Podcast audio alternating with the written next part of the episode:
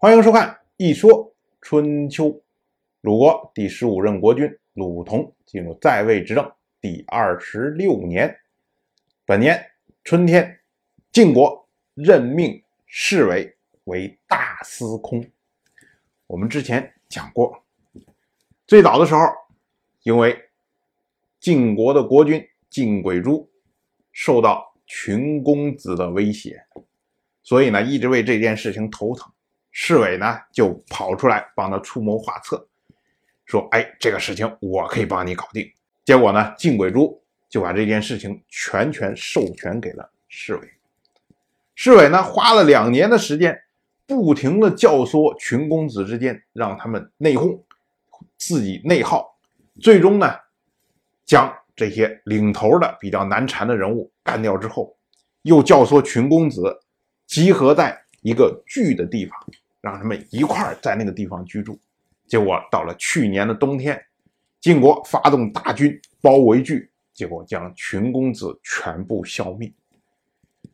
晋国呢，就是为了酬谢侍卫这一次的功劳，所以任命他为大司空。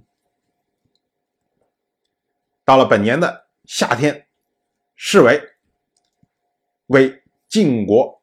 修筑绛都的城墙。说春天的时候被任命为大司空，大司空就是负责土木工程的，所以呢，晋国要修筑绛都的城墙，那自然也就是侍卫来负责。但是我们要注意的是，绛都是以前晋国的都城，也就是最早的时候。曲沃还是小宗的时候，那时候大宗的都城是在绛都。后来曲沃从小宗替代了大宗之后，一直没有进行迁都，也就是说，一直还是待在曲沃这个地方，直到去年才正式迁都到了绛都。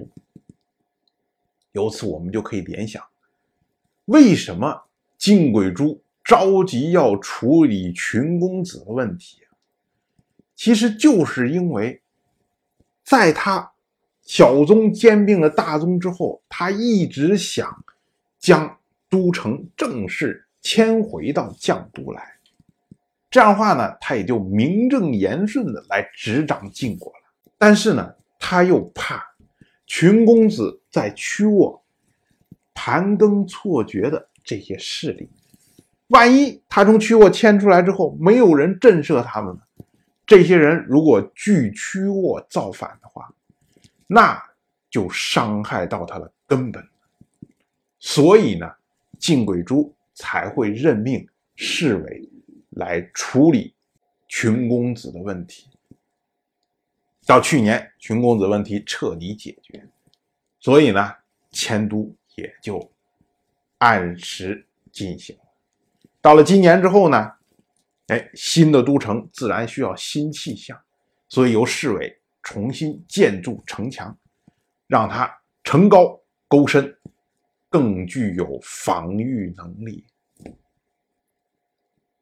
到了本年的秋天，鲁同和宋国、齐国联合讨伐徐国。这个徐国呀，是一个嬴姓国。它属于是东夷的一支，在今天安徽泗县附近。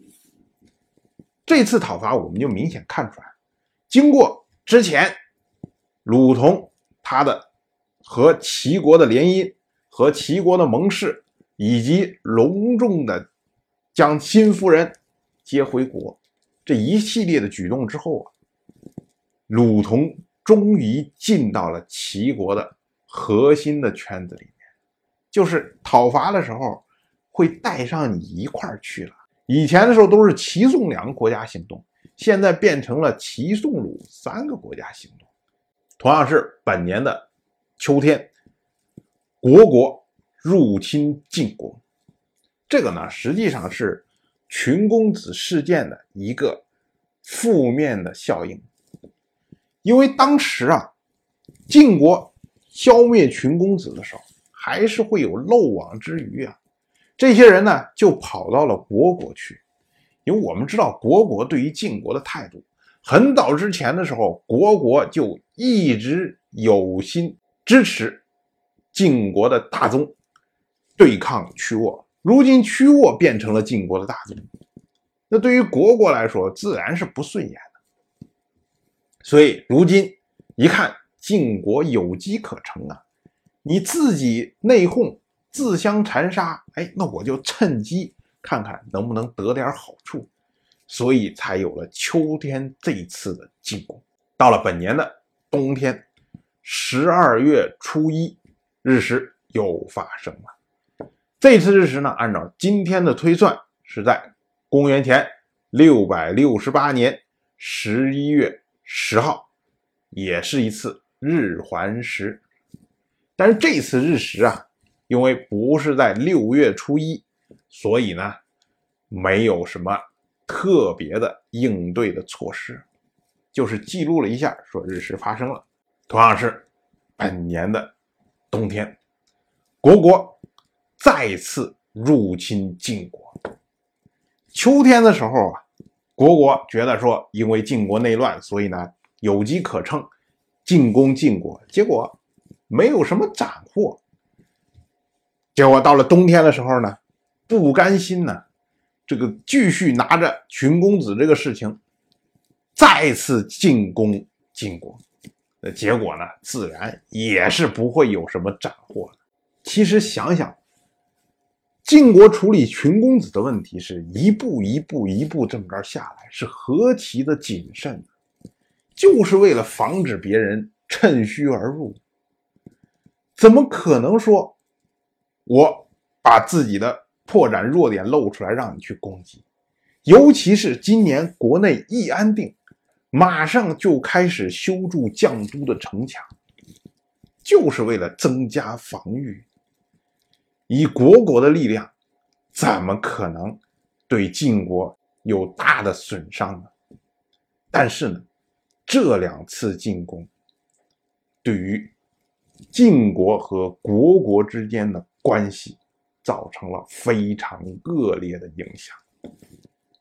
我们之前说过，国国是一直支持晋国的大众对抗屈沃，但是那个时候，国国还可以说我是奉了王令而来，身不由己啊，不是说我对你们屈沃有意见。可是如今，借由群公子流亡的这些人为借口。两次进攻晋国，那么这个事儿可不会如此善了。当然，我就这么一说，您就那么一听。谢谢收看。如果您对《一说春秋》这个节目感兴趣的话，请在微信中搜索公众号“一说春秋”，关注我。您不仅能得到《一说春秋》文字版的推送，还可以直接和我互动交流。我在那里等待您的真知灼见。